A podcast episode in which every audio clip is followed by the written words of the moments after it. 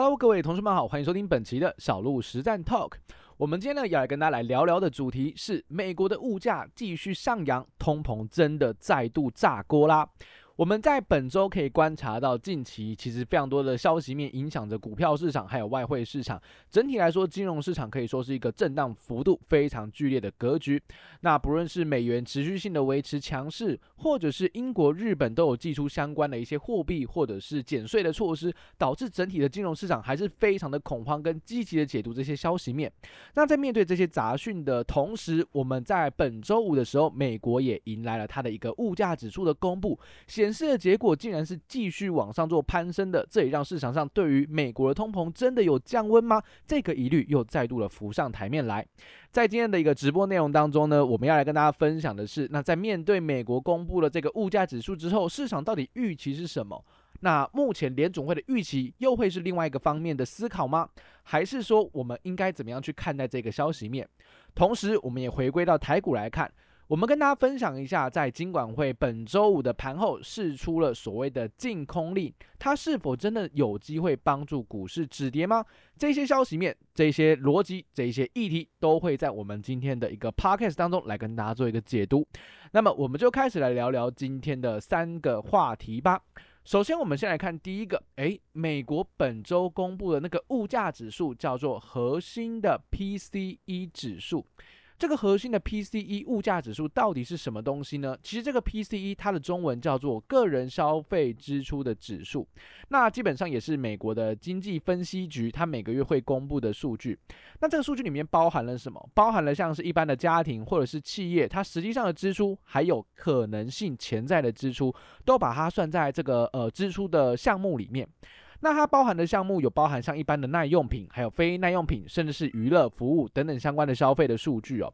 那 PCE 基本上有六大项目，包含像食品、住屋，还有像交通运输啊、医疗保健，还有娱乐消遣，还有其他类别等等。那很多同学就会很好奇了，诶，小鹿，可是 PCE 是一个物价指数，那 CPI 这个不是也是一个物价指数吗？没有错，这两个都是在美国衡量通膨的一个关键的指标。只是说，这个 PCE 核心物价指数，它统计的范围其实比 CPI，也就是消费者物价指数来得更广、更多元一些。所以在两千年后开始，其实 PCE 是 Fed 更加关注的通膨数据之一哦。这也是他把它纳入在一个观察的重点了。不过，其实你要看 CPI，你要看 PCE，其实都差不多哦，因为它的方向基本上是一致的哦，基本上一致的，所以。呃，你可以把 PCE 当做是另外一个检查的指标哦。如果 CPI 提升了，那 PCE 通常也会提升哦。它大概是一个这样子的一个概念。OK，好，那我们了解到原来 PCE 的物价也是观察的一个重点的话，我们来看本次哦，本次公布的数据。在这次公布核心 PCE 的物价指数之前呢，其实市场上的预期就是它的数据哦，年增率大概是维持在四点七个百分点哦，跟上一个月份四点七个百分点的年增率是一模一样的。换句话说，它的一个锚定的数据就在四点七。如果后续数据公布出来高于四点七或低于四点七，其实市场就会有不一样的解读。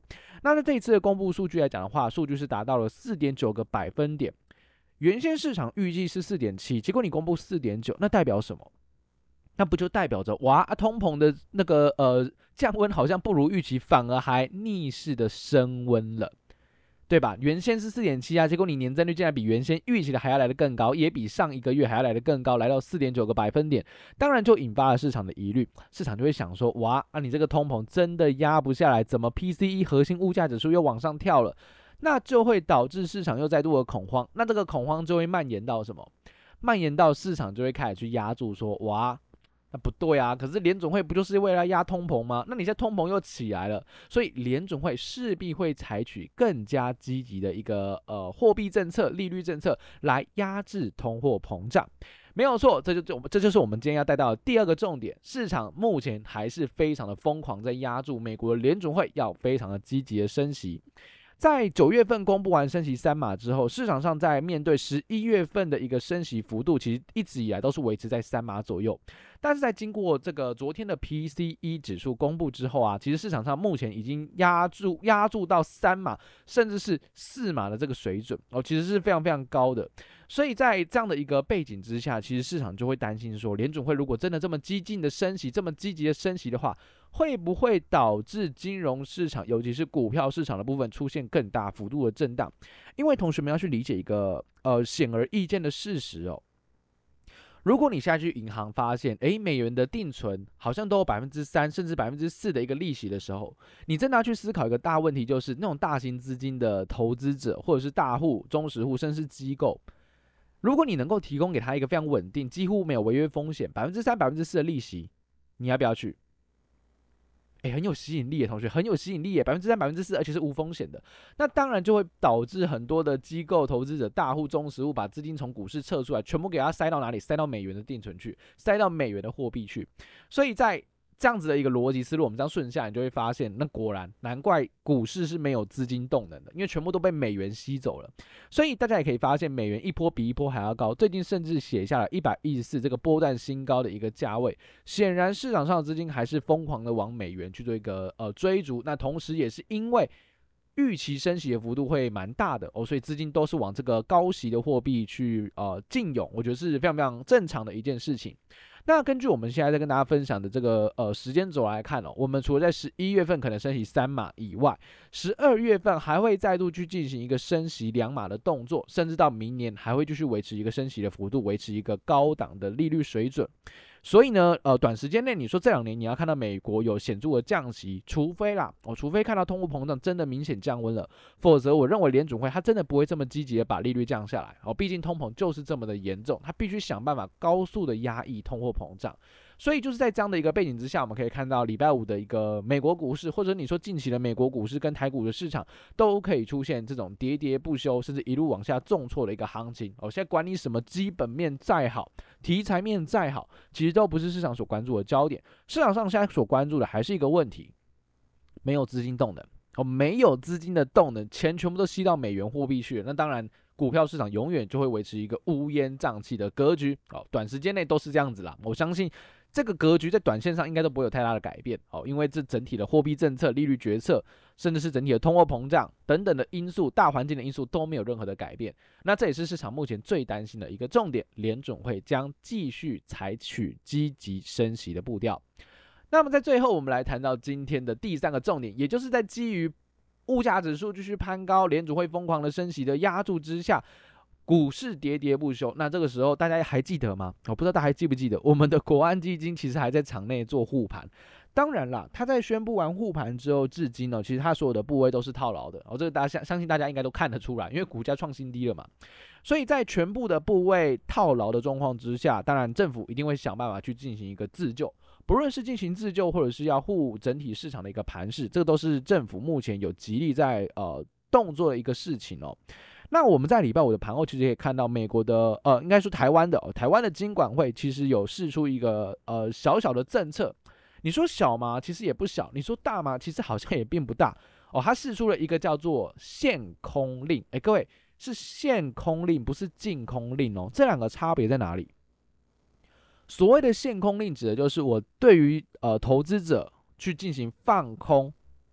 我给予更高的限制，也就是我把放空的门槛给它拉高了。我放空门槛给它拉了，把它的融券的保证金乘数去做一下调整。那也就是利用这样的方式来阻止空头过度的放空，阻止空头过度的去做一个呃空单的操作。这个是金管会在礼拜五盘后所呃实施的一个策略。OK，那同时也调降了在盘中借券卖出的委托数量。OK，其实这个其实还蛮明显的啦，因为会进行借券卖出的多半都是都是外资啦，哦，多半都是外资，所以其实这个政策还蛮明显的，他要拿外资开刀，哦，他拿外资开刀，他也要告诉外资一件事情，我们这个地方哦，你不要去空了，哦，你不要再去放空了。所以在这样的呃限空令的措施出来之后，其实市场上就会开始有一些。在讨论嘛，诶，这个限空令到底有没有效？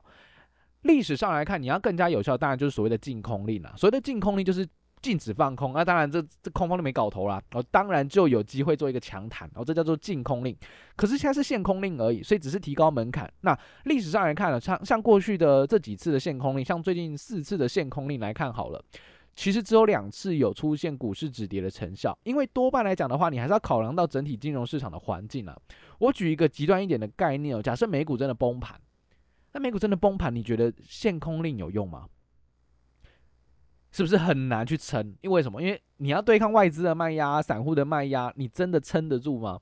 所以实际上，不论是呃国安基金的护盘哦，或者限空令的推出，说真的，对于整体市场的走势，我觉得多多少少会有点激励的效果，我觉得会有的。只是中长期你还是得看国际股市啊。如果国际的景气真的很差，台股能够真的置身事外，独立走自己的一个多头的路线吗？我觉得是非常非常困难的啦。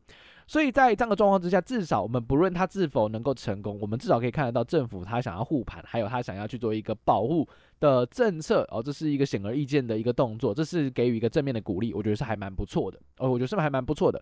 那至于有没有效，我是持保留态度啊，我持保留态度，还是要多观察一下国际股市的一个现况。那身为台股的投资人，其实说真的，我在上个礼拜的 podcast 其实跟大家聊到，你不用过度去恐慌跟担心，因为你如果有听我们前面几集的 podcast，你应该知道哦。小路一直提醒大家，你可以酌量操作，你可以观望，你不一定要在这地方跟他去拼个你死我活。但是哦，但是股价目前几乎全部都呈现一个打折的一个状况。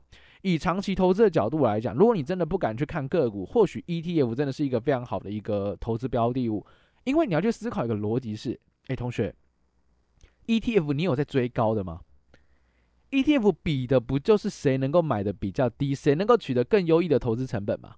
那跌下来的时候，不就是让你有一个便宜的机会吗？对不对？你总不能去涨的时候去追 ETF 啊，这听起来逻辑很怪哦，逻辑是非常没有没有 make sense 的。所以在这样的格局之下，我觉得跌下来或许是 ETF 的长期投资的投资机会哦，所以。跌难道不是一个机会吗？看你怎么看待股票市场，哦、看你怎么看待投资市场。我觉得是这样子，好不好？那当然，短线操作绝对是不好操作的，所以你可以 控制一下你的一个持股比率，控制一下你的资金啊、我觉得是在面对行情弱势之时，一个非常好的思考方向。OK，好，那我们今天的 Podcast 呢，就跟各位同学们分享到的地方。那希望今天的内容对于同学们是有帮助的。那么我们就下集内容再见，拜拜。